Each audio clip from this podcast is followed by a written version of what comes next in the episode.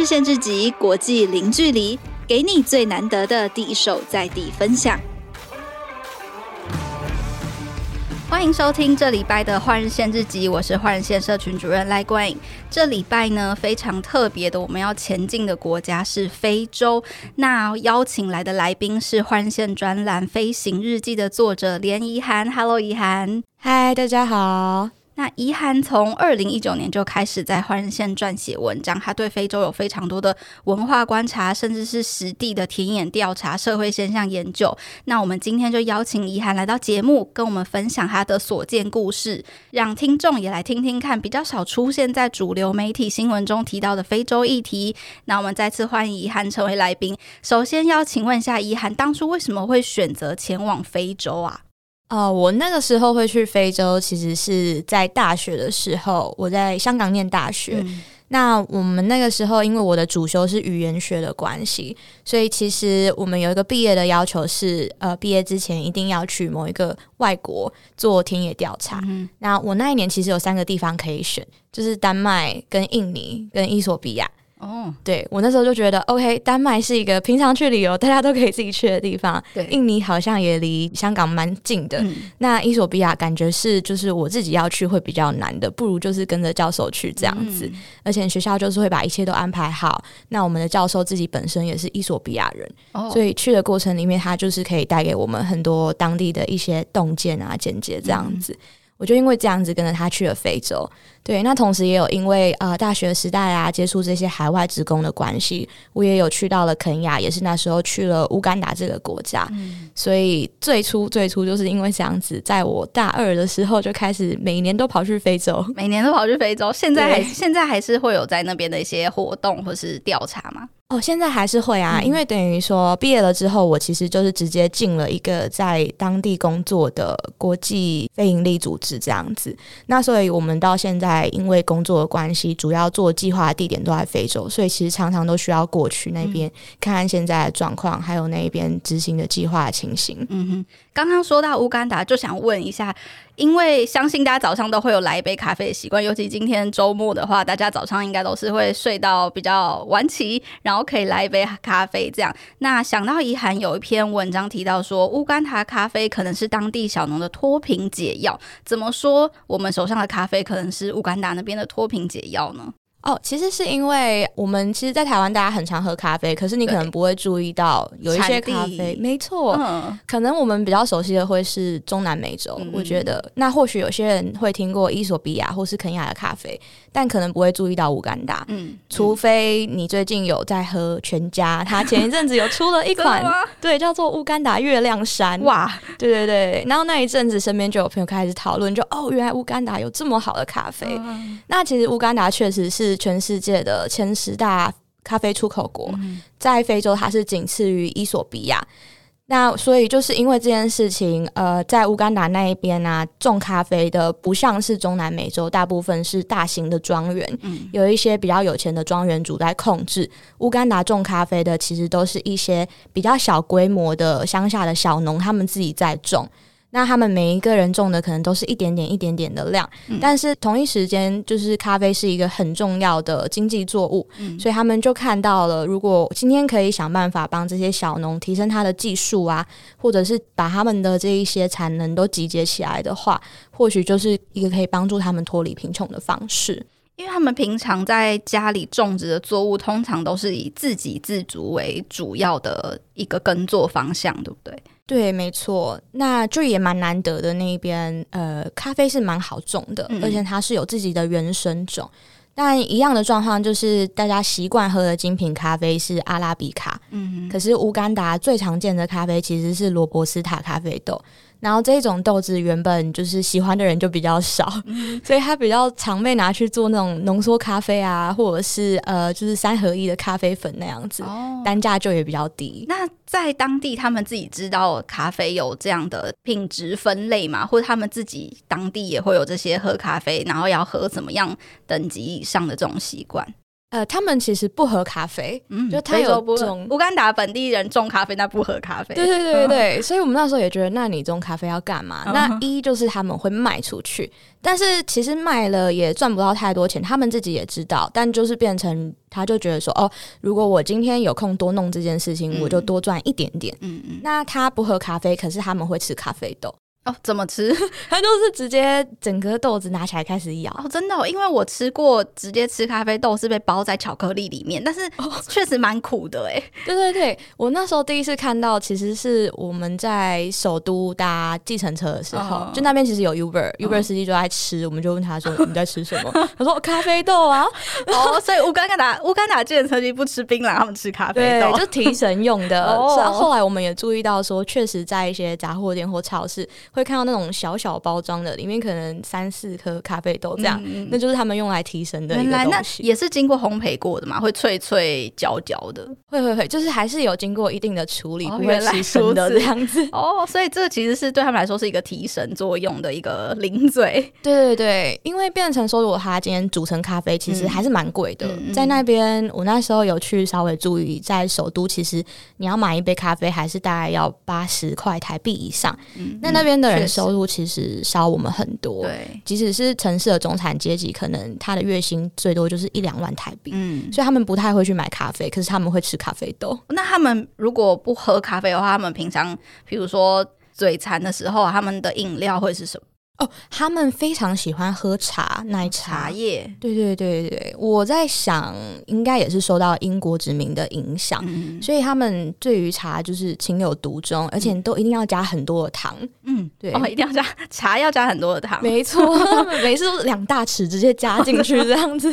了解，那海呃，一直一直要叫你海伦。没关系，应该可以的。别名海啊，海伦有一篇文章提到说，乌干达那边他们的小朋友很多都是在身上，比如说耳洞啊，或者是耳骨有这种穿耳洞的习惯。那这个原因应该不只是让他们想要好看而已，对不对？哦，对，我一开始也觉得，就是他可能只是为了美观，因为当地人其实也很爱漂亮。嗯，那嗯、呃，在那个时候。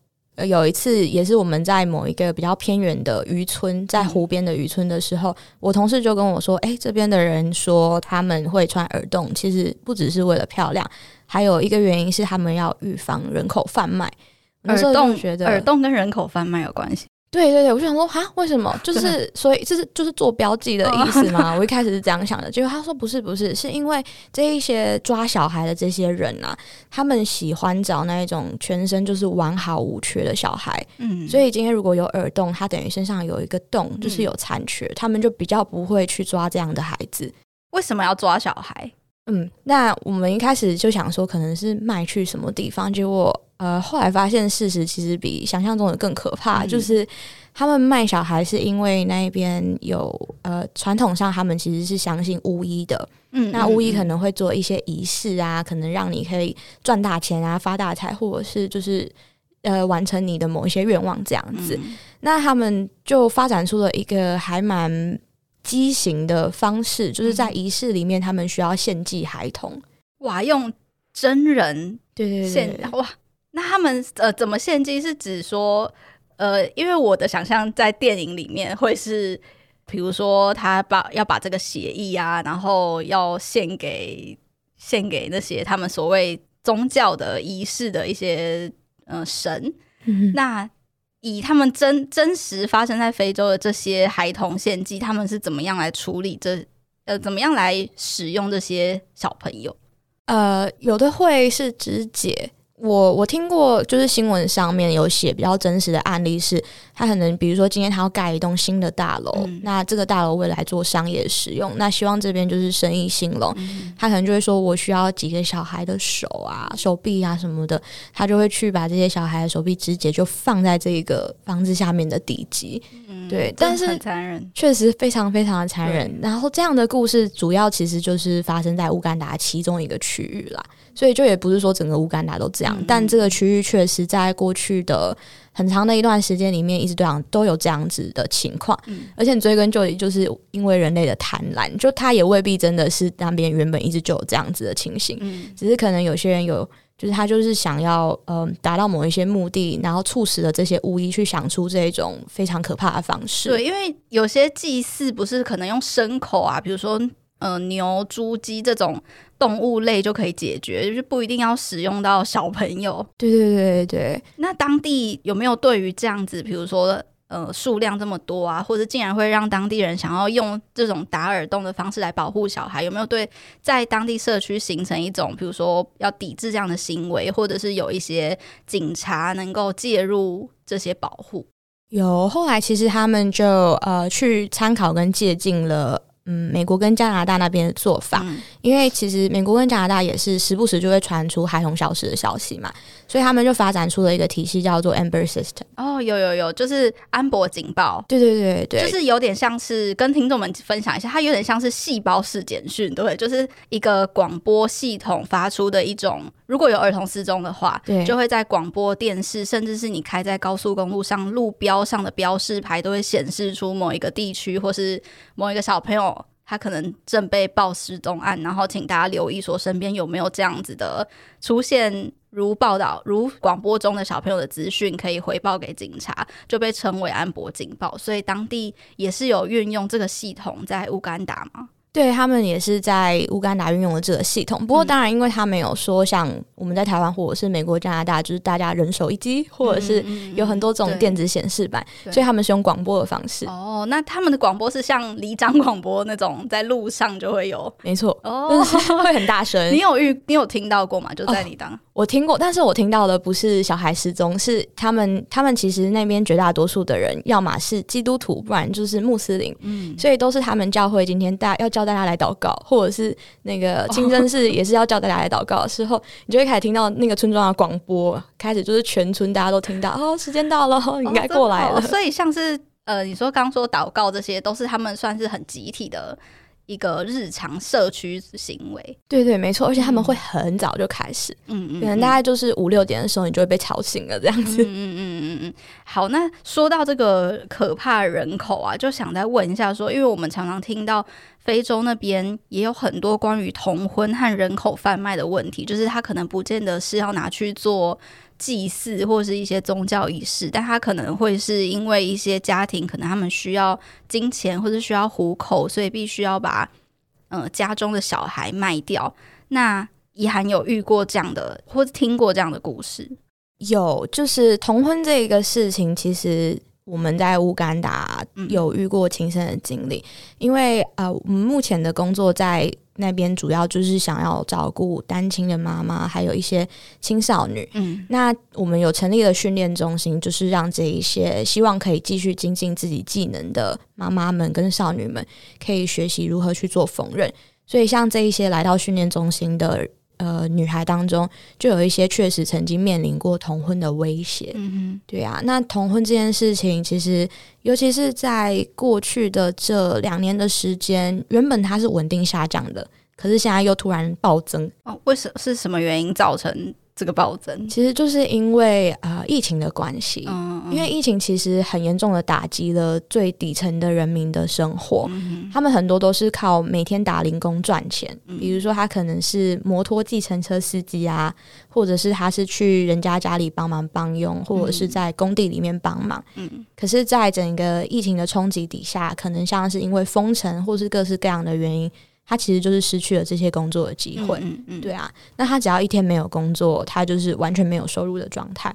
所以到最后，他们很多时候，呃，因为家里真的找不到其他维持经济的方法，对，那他们可以想到的就是把自己家里的女儿卖出去，嗯，就让她嫁给一个可能大她十二十岁以上的男性，那在他们的文化里面，男生是要负担女生这边的聘金的，嗯嗯，所以这样子女方家里就可以拿到一点金钱，继续支撑他们的生活。那多数还是会以金钱为主要的交易筹码吗？呃，金钱是主要的。嗯、那在乌干达那边的话，还有一个是他们也会用牛跟羊哦，牲口，对对对，而且他们会谈判，就如果按照正常的。结婚程序的话，嗯、在结婚之前也算是有一个订婚仪式。订、嗯、婚仪式上的时候，男女双方就会就是家家族的家长就会出来谈判，嗯，就会说哦，我要几头牛，然后对方可能说不行不行，太多了，然后 他们就会这样子去谈到底要多少。那这样男方也得他们家真的有这么多牛可以拿出来换呢？对对对对对，所以所以其实这也是为什么他们会有这个谈判的程序。嗯、哼哼对，有可能男方其实是出不了这么多的。那那这个呃被换过去的女孩，他们真的就是因为听起来说，如果男方家里有这么多的牛只牲口的话，环境应该还算是有一点一一点水准的。是，那他们会不会换过去之后可以过上好日子？还是说其实没有，他们根本到了那边才开始地狱的开始？嗯，如果说像我们遇到这种，就是他是选择逃离这段婚姻的话，嗯、那我想绝大多数是呃结果不太好的。尤其是其实，在那边确实，嗯，整个男尊女卑的状况是非常严重的。嗯、就举个例子来说好了，我们去那边，因为大家都会问我们说，在那边最大的文化冲击是什么？嗯嗯嗯、我都一定会说是那边的女生看到任何人打招呼，他们都要下跪啊？为什么？因为他们觉得女生的社会地位比较低，那今天他只要见到的对象是一个男性，或者是任何他觉得地位比他高的人，嗯、包括我们，因为我们是外国的访客，所以我们的地位比他们高，他们见到我们都一定要跪下。所以我觉得今天当一个四五十岁左右的妇女，她明显的比你年长，她看到你的时候跟你打招呼，居然握着你的手，然后双膝咚的一声跪下的时候，嗯嗯、其实真的会很震撼。那那你们会？呃，怎么跟他说嘛？比如说，呃，赶快起来，或者是你你们看到我们不需要这样。对，其实像我们的反应，我觉得一方面除了我们很不习惯这样子的场合，因为我们不需要跪。对。另外一方面，可能也因为我们本身的文化，其实下跪是一个还蛮严重的行为。对，确实。对，所以所以台湾人看到真的都会非常的慌张，哦、就是哦，很想要赶快把对方拉起来。对，所以像我们当然就是一来就是。会希望赶快把他拉起来。二来就是也是会跟他说：“哦，我觉得我们下次见面的时候，我们就是朋友，你不用这样子对我，对啊。”他们可以接受这样，或是习惯这样子的互动。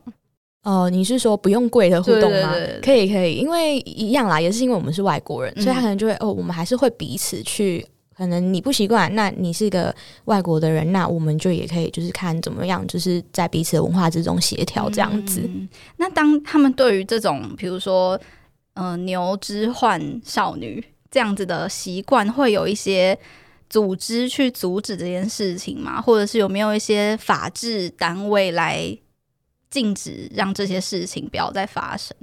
嗯、呃，有的。其实我觉得蛮多是这种，她自己有经历过嗯同婚的女性，嗯嗯，她在后来会很希望帮助这一些女孩，不需要再经历这样子的过程。对，所以他们就会出来做。呃，组织啊，或者是做一些倡议啊，或者说甚至就是像我们的行为，就是成立一个训练工作坊。嗯哼，那你至少让这些女孩，她未来是有自己的谋生能力的。嗯嗯，她未必需要去依靠到别人这样子依附在别人底下生活。嗯，那同一时间，其实像这种就是选择把女儿嫁出去的家庭，嗯嗯，我觉得他的爸爸未必是真的很想这样做。他更多时候其实是出于情势所逼，就是家里真的没饭吃了。没错，没错，所以他就是不得不做这样的选择。嗯、但如果今天有办法有一些方式让爸爸或者是让这个家里面的人找到其他维生方法的话。他其实是不会把女儿嫁出去的，嗯、所以一切都是取决于在能不能给他一个替代性的方案。嗯，不是说最后走投无路，只能就是用同婚的方式解决家里的经济问题。原来，原来，那这件事情对他们来说，会不会也是一种有点像是传统的一种习俗？就是说，女生长大了就是要嫁出去，对，对，对，对他们当地来说会这样。哦，我觉得其实也是，嗯嗯，因为确实，如果呃去想一些可能比较古早的年代，好了，当时的女性确实，或是《红楼梦》啊，那大家应该都读过，里面的女孩可能十几岁就嫁出去了，都很正常。嗯，那我在想，在他们那边一定也是有类似这样子的状况，只是因为今天当整个世界开始，世界各国各个地区开始发展起来了之后，会开始渐渐的觉得，现在的女生。不应该被这样对待。嗯、那我们那时候我自己有遇过，是我去了一间肯亚的比较偏乡的地方的学校。嗯，那个学校是女子中学，里面总共有一千五百个女孩。嗯，对。那我们去的那一天，就是老师老师就去之前，他没有跟我讲到底今天要干嘛。我也不知道我们到底去要做什么，就很 刺激这样，说哦去了再看看。结果去了以后，老师就说哦，我们其实是希望你可以到台上跟我们的女孩聊聊。我们总有一千五百个女孩，但是今天就有十个，她们大概十三岁左右，都已经因为怀孕在家了。对对对，那后来才知道，就是确实像这样子，这个中学这个区域，它本身那边的部落就是有同婚的传统，所以很多少女会在十二十三岁的时候就。被迫中断学业，那就被嫁出去，然后成为母亲这样子。她、嗯、的童年就是在那一刻就终止，就截止。嗯，对对对。所以我们就看到说，其实确就是有两边是有一个张力的，就是同一时间在这个部落里面，这一些老师们觉得这件事情不应该继续。嗯，但是同一时间，可能部落里面有些家长是觉得，哦，可是我们传统就是这样子，那女孩继续受教育有用吗？对，所以他们两边也是会有这样子的拉扯。拉扯好啊，那我们到这边先休息一下。下段节目呢，我们要请怡涵跟我们分享一个前面是说女孩被迫呃出嫁或者卖出去的故事嘛。那下一段是我们要听她怡涵分享为什么有女孩会甘愿再被送回虎口的故事。好，那我们休息一下，马上回来。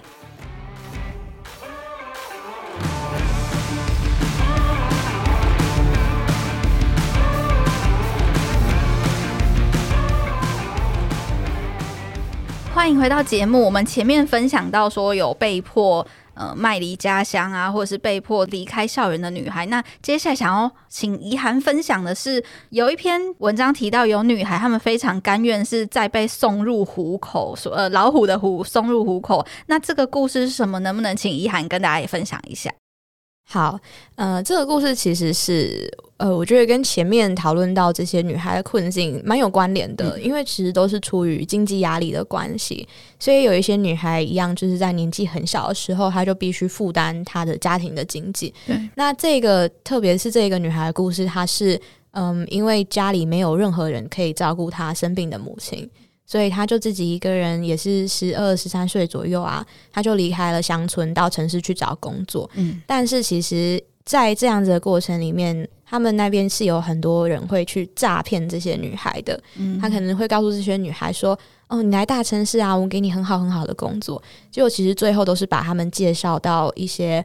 呃，城市的贫民区里面的性产业酒吧里面去工作，那去了以后，这些女孩其实都受到一些比较苛刻的对待，嗯，而且又很难逃离那个环境。那这个女孩就是这样子，她，但是她，她确实在过了几个月了之后，她是受不了了，而且也因为那边整个环境很差的关系，卫生条件不好，所以她其实当时她的下体已经有一点点溃烂跟发炎，所以她就透过了一个常客的帮助。用了他的手机去打电话，找到了他在首都的亲戚，亲戚就想办法把他救出来。嗯，可是过了一段时间之后，他又因为他身体好了，但是他又觉得他需要继续去工作，嗯，所以他又又觉得他想要再回到那样子的环境里面，至少他可以赚到钱。他们在这样的环境真的可以赚到很多钱，或者是说相较于家乡的收入还要高吗？呃，确实，比起他在乡下，他在城市里面是可以赚到钱的。嗯，但是当然，他其实赚到的钱并不多。嗯，通常好像会被老板们抽走嘛，对不对？对对对。那那个时候，因为我们去贫民区探访的时候，是有当地的社工陪我们的，嗯，所以我们也跟社工聊了比较多，因为他们比较清楚那里的各种状况跟行情嘛。嗯那他就说，因为像其实他们性工作在那里也是会分等级的。那这些女孩其实算是等级比较低，而且因为他们没受过教育，不会讲英文。因为如果她会讲英文的话，她可能是可以接待到一些外国来的观光客，会出更高的价钱。嗯。那这些女孩她在贫民区里面，其实接一个客人的话，她赚不到一块美金，就是三十块台币不到。那那在当地如果用用餐一顿，大概可以需要多少钱？就如果他在外面用餐，其实也大概要四十块左右。嗯，所以等于说他从事这个性工作结束之后，他还不能领到一餐的钱。对对对对，所以其实是一个还蛮辛苦的状态，嗯，就是勉强可以让他维生这样子。而且这个女孩那时候故事，我觉得自己觉得最心疼的部分是，她这么的努力，她想要的只是要为她妈妈买一张床垫。然后她那时候他拼了命的赚钱，对对对，然后他只是就只是想要帮妈妈买一张床垫，对，而且那个床垫可能对我们来说就是几百块台币而已，嗯、对啊，嗯，那。他怎么发发出这个求救讯号？因为想象上他们可能被陌生人带离家乡之后，可能会隔家乡很远，或者他们也没有任何的交通工具联系方式，不晓得怎么回去。那他怎么发出这个求救讯号？其实他当时求救的方式，就是因为像他在那个酒吧是会有一些可能比较常来的客人，嗯，那他跟各个客人也比较熟了，所以他有小小的跟透这个客人透露过他遇到的状况。那客人帮忙他，对，没错，哦、而且呃，就是客人借他手机，嗯，让他可以对外联络。那其实因为其实在，在嗯。那边乌干达整个的文化，他们通常亲族之间的关系还是算蛮紧密的，嗯，所以他大概知道他有哪一些亲戚是在首都，哦、那他也知道大概就是可以怎么样联络到，嗯、所以这个客人就是帮助他去联络上了他在首都的阿姨，嗯，对，那阿姨最后就是想办法把他救了出来，这样子。嗯、但阿姨去找他的时候，老板不会不放人嘛？就说我的这是这是这是我有点像是。我找来的人，你怎么可以要来说带走就带走这样？哦，多多少少还是会。那阿姨最后就是她，嗯，如果我没记错的话，嗯、是阿姨也是想办法，就是说服了这个老板，就是说他现在就是都已经状况那么差了，嗯，他也不可能再帮你做什么样的工作。那不如你就把他交给我，我至少可以带他去治疗这样子。嗯，对啊，当地也会有些筛检站在那边帮忙这些女孩们吗？嗯，像你说像。健康检查，对对对，对会会会，他们嗯，可能就是每过一段时间会定期去设这种免费的筛检站，在贫民区里面，让不只是女孩啦，或是任何觉得自己可能有这方面的需要的人都可以去做筛检。对，但是其实很多时候女孩她们也是不敢去做这个检查的，对，不好意思，还是。不愿意，我觉得都有一方面，应该也是就是会担心污名化的问题，嗯、对啊，所以大家就会不敢去做这个检查。你们的工作也会有去找这些女孩聊聊吗？比如说你们需不需要一些帮助啊，或者是你们其实有什么管道是可以帮助你们更赚到更合理的钱？这样，我们的话，主要主要像这种直接进去做呃筛检啊，还有接触。贫民区里面的女孩的是跟我们合作的组织，那我们就是有一个训练中心就在这个贫民区里面，所以通常他们的消息都很灵通，嗯、所以他们今天知道我们这边有开设这样子的缝纫课程是免费的，只要他自己准备好材料来上课就好了，所以他们只要知道这个消息，其实很多最后都会自己过来。就如果他真心有想要做这样一件事的话，我们就是帮助他可以脱离他原来的环境。有没有遇过他觉得说不用，我现在在这里面很好，我不需要你们的任何协助的女生？嗯，目前是还没有遇过哎、欸。哦，那 那就好，那就好，那代 表就是对你们的帮助真的都帮助到了他们这样。那。说到东非，也想到说乌干达那时候去年，因为阿富汗的武装组织塔利班他们重新掌权，然后那时候就看到新闻，很大篇幅的在报道说，当美军的军机要开离开阿富汗的时候，有很多人在飞机，几乎是要爬到飞机上，想要跟着逃离，然后也有很多妈妈或者爸爸，他们把还在襁褓中的婴儿就抛出这个围栏，拜托士兵可以带走。那乌干达在那波难民潮中，也是协助了接收一部分的难民，对吗？对，其实呃，在当时整个大家都在关注阿富汗情势的时候，乌干达是前几个跳出来说我们要帮忙接收难民的国家。嗯，对，非常的难得。那他也是以非洲来讲，他是第一个啦。那如果以世界各地来讲，他其实也没有落在人后。嗯，对啊。那就是从这件事延伸去讲的话，乌干达其实长期以来，它都是。全世界前五大收容难民人数最多的国家。嗯，跟大家分享一下前五大的收容难民国家。呃，一个是土耳其，然后还有哥伦比亚、巴基斯坦、乌干达和德国。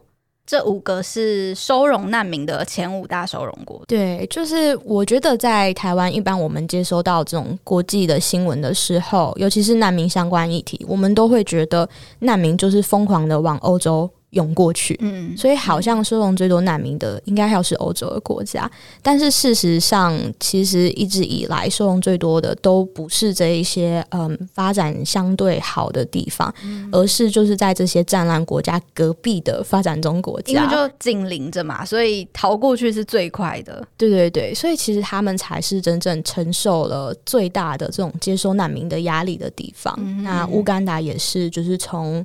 呃，南苏丹的战乱以来，一直到现在，它都是一个很重要的难民收容国。嗯、而且，乌干达也被称为它是国际公认的难民友善国家。为什么他们会有这样子的称号，或是他们有没有一些政策或是什么措施？对，其实呃，乌干达的难民收容方式还蛮特别的。嗯、怎么说？因为一般来说，我们印象中啊，如果你看到一些难民营的照片啊，或是影片的话，你会发现它几乎都是那种，它真的就是一个营地的感觉，而且旁边是有围篱的，嗯，就难民好像只能在这个地方生存。那可能等到，比如说今天有第三国家愿意让他移民过去，他就会离开这里，哦、直接过去。嗯、对，可是，在乌干达他们是没有这种围起来的难民营的概念。然后那一边正确，如果要正确翻译的话，它不叫做难民营，它比较像是难民的定居地。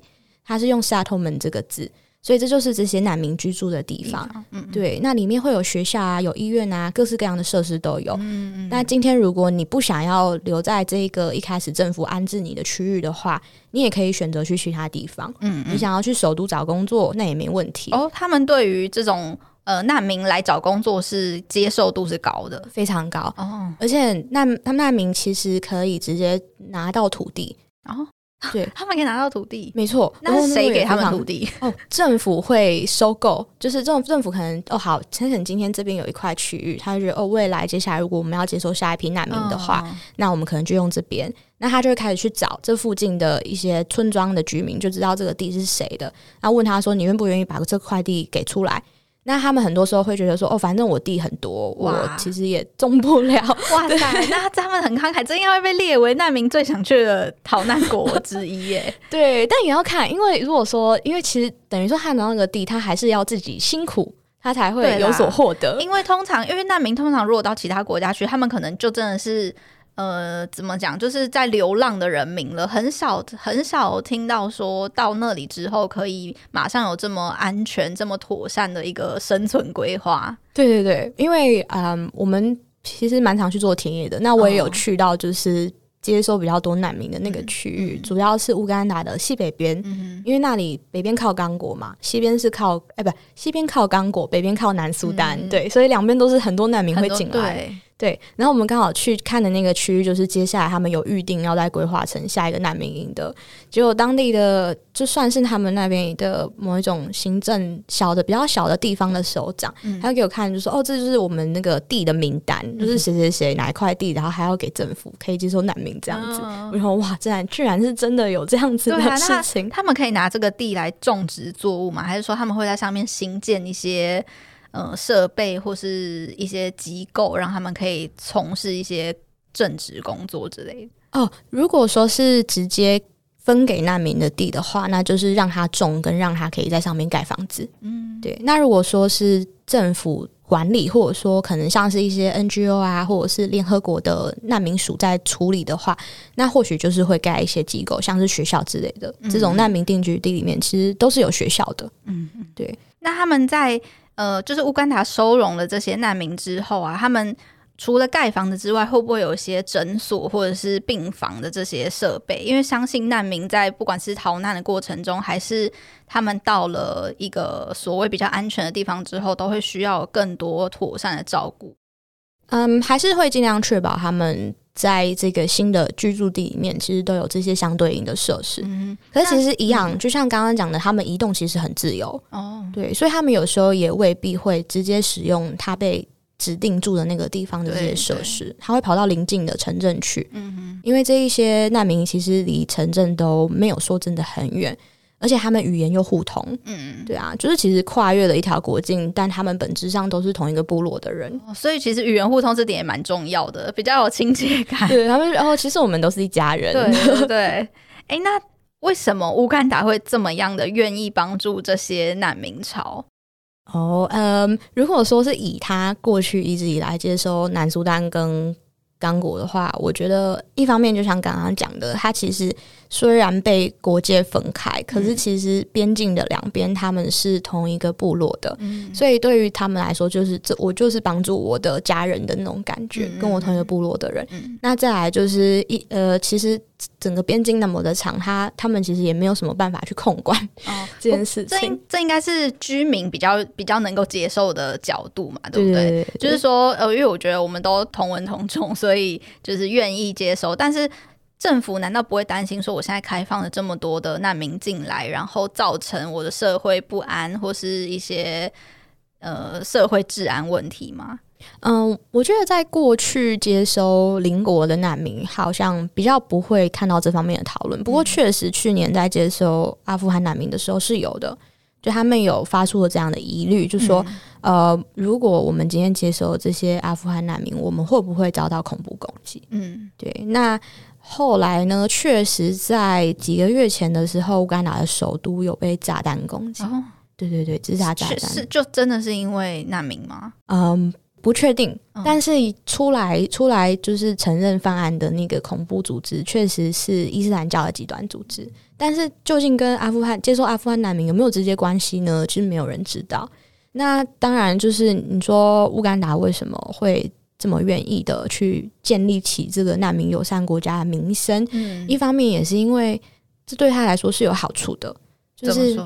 以政府的角度来说，他今天愿意去接收难民，尤其像去年这样子接收阿富汗的难民，他其实是向美国示好。对哦，对啊，因为呃，这些他帮忙接收难民里面，最终很多都是要前往美国的。嗯，但是他可能先把他安置在乌干达这个地方。嗯，那再加上说，他每年收容几百万这样子的难民，他其实可以从。国际组织还有像是欧盟国家、美国这些地方拿到非常多的资金来源，资金来源，嗯，嗯，对啊，这是很重要的一个，就是当地的经济来源这样子。但是在二零一八年的时候，是不是有过他们的人数造假的这个问题？对这件事情非常的尴尬，对，就是呃，因为他们其实都需要去清点人头，对，就等于说，嗯、呃，收多少收多少人赚，呃，收多少人就有多少资金，对对对对，嗯、给他钱的人总是要看一下账本这样子，对结果一查才发现，哦，他们就是捏造了几千个，就是可能都不存在的人出来，就是等于说我没有收这么多人，但是我还是拿了这些补助金，对对对，那当然大家就会觉得，哦，这就是。可能就是这些掌管相关事情的官员在贪污。对，那他们有呃这些官员后来如何？哦，后来他们就被从原本的职位上面拔除了。哦，对啊，因为这样对于后来之后接下来外界如果想要再提供爱心，应该会大家会觉得说哈。他们既然有这种贪污事件，那是不是不要再给他们？对啊，就会变成说，其实真的很多难民需要帮助，嗯、可是就因为这一些呃位高权重的人的关系，嗯、反而就是受到影响最深的，永远是最需要帮助的人。没错，没错。那就也想要说，疫情到现在已经两年多了嘛，有没有对当地来说，他们本来就已经不怎么样的环境或是校园？刚刚说到说，呃，有很多小朋友在学校里面，你有没有对他们造成哪些影响？影响非常的多，而且这边乌干达又拿下了一项世界纪录，就是 它是疫情当中学校关闭最久的一个国家，最久关最久，对，它真的关了接近两年的时间，从等等于说这些学生在这两年期间几乎都是不能受教育的状态，对他们真的完全没办法上学，嗯，就是所以就我们就看到一个。哦，就是如果直接这样讲，哦，两年不能上学，好像没什么感觉。嗯、但是就是举举一个比较具体的例子，嗯、现在小应该要念国二的学生，嗯、他还在念小六，嗯、这感觉应该就有点大断层。对对，就哦，好像真的差很多。嗯、对，那他们真的就是这样子失去了两年的教育机会，而且也是因为两年都没办法去上学，对，所以其实他变相的增加了女孩，呃，不管是童婚啊，哦、或者是。对对对，失学的风险，因为他们不用去上学，原本还说好吧，那你你可以去学校受教育，但是既然你都没有要去了，那就做出其他贡献，对家庭来说，对对对、嗯、对，就原本教育是一个还蛮好的。就是最后一道防线啦，对，是一个一个很好的理由，让女孩可以不用去面对这一些被嫁出去啊什么的问题。嗯、可是现在居然连学校都关了，对啊，对啊，所以就造成了很大的影响。哎、欸，那男男孩呢？男孩如果说他他也相对不用去学校，他也相相较之下是不用去学校的人，但是他们比较不会有这种被，比如说要被卖掉或是被逼迫结婚的问题。那他们会做什么样的事情？在这个疫情不能上学的期间？哦，他们的话，男孩就比较会是可能也是要想办法帮忙赚钱。嗯，那像这件事情的话，在首都就变成过去的两年出现了大量在街头流浪的小孩。他们会行乞还是？哦，呃，嗯，不到行乞的地步，可是他们会在路上兜售，可能像是家里种的水果、蔬菜啊、哦、这一类的东西。哦、对，非常非常的多。嗯嗯嗯，所以。乌干达也是一个疫情之下被受影响很多，尤其是这些小男生、小女生们。对啊，就是两年真的是很很艰难的一个，对对，又是个大空床这样。对啊，对啊，就是等于说他们整个下一代就是。失落了两年的教育，我觉得这个后续的影响可能还是会很大。真的，那最后我就想问一下，如果说现在听众朋友们听到这一集，我们刚刚休息时间的时候才在讨论说，我们好像只有在前面聊咖啡的时候比较快乐，到后来聊到后来就越来越沉重，这样就想问一下以涵，如果说听众们听到这里，他们觉得说也很想要对非洲非洲议题伸出援手或是关心的话，有没有哪些行动或是管道是他们可以做的？当然，就是欢迎大家可以资助我们的组织。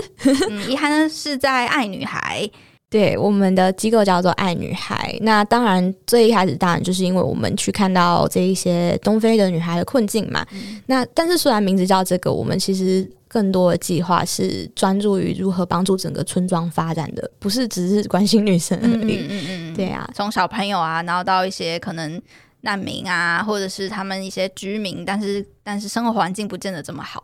对，那还有另外一个，我觉得近期在台湾大家可以关注跟参与的活动，嗯、就是我们打算在五月二十八号的时候是世界月经日，嗯、那一天我们要办一个路跑的活动。对，我们今天都没有聊到关于呃女孩月经这些事情，但其实相信从前面听到这样，大家也可以想象说，不管是生理用品啊，或者是一些。呃，生理照护啊，在当地其实也都是相对缺乏的。对，而且其实爱女孩是从关注月经贫穷议题开始的。嗯，对，是我们的起家计划。了解，那就欢迎，如果大家对非洲议题想要更多关注的话，可以关注爱女孩的粉砖。那如果说还想要听以涵分享更多关于非洲的其他主题或是其他故事的话呢，也欢迎在下面留言告诉我们。那我们今天非常谢谢怡涵带来非洲的分享，那我们就下周同一时间再见，谢谢大家。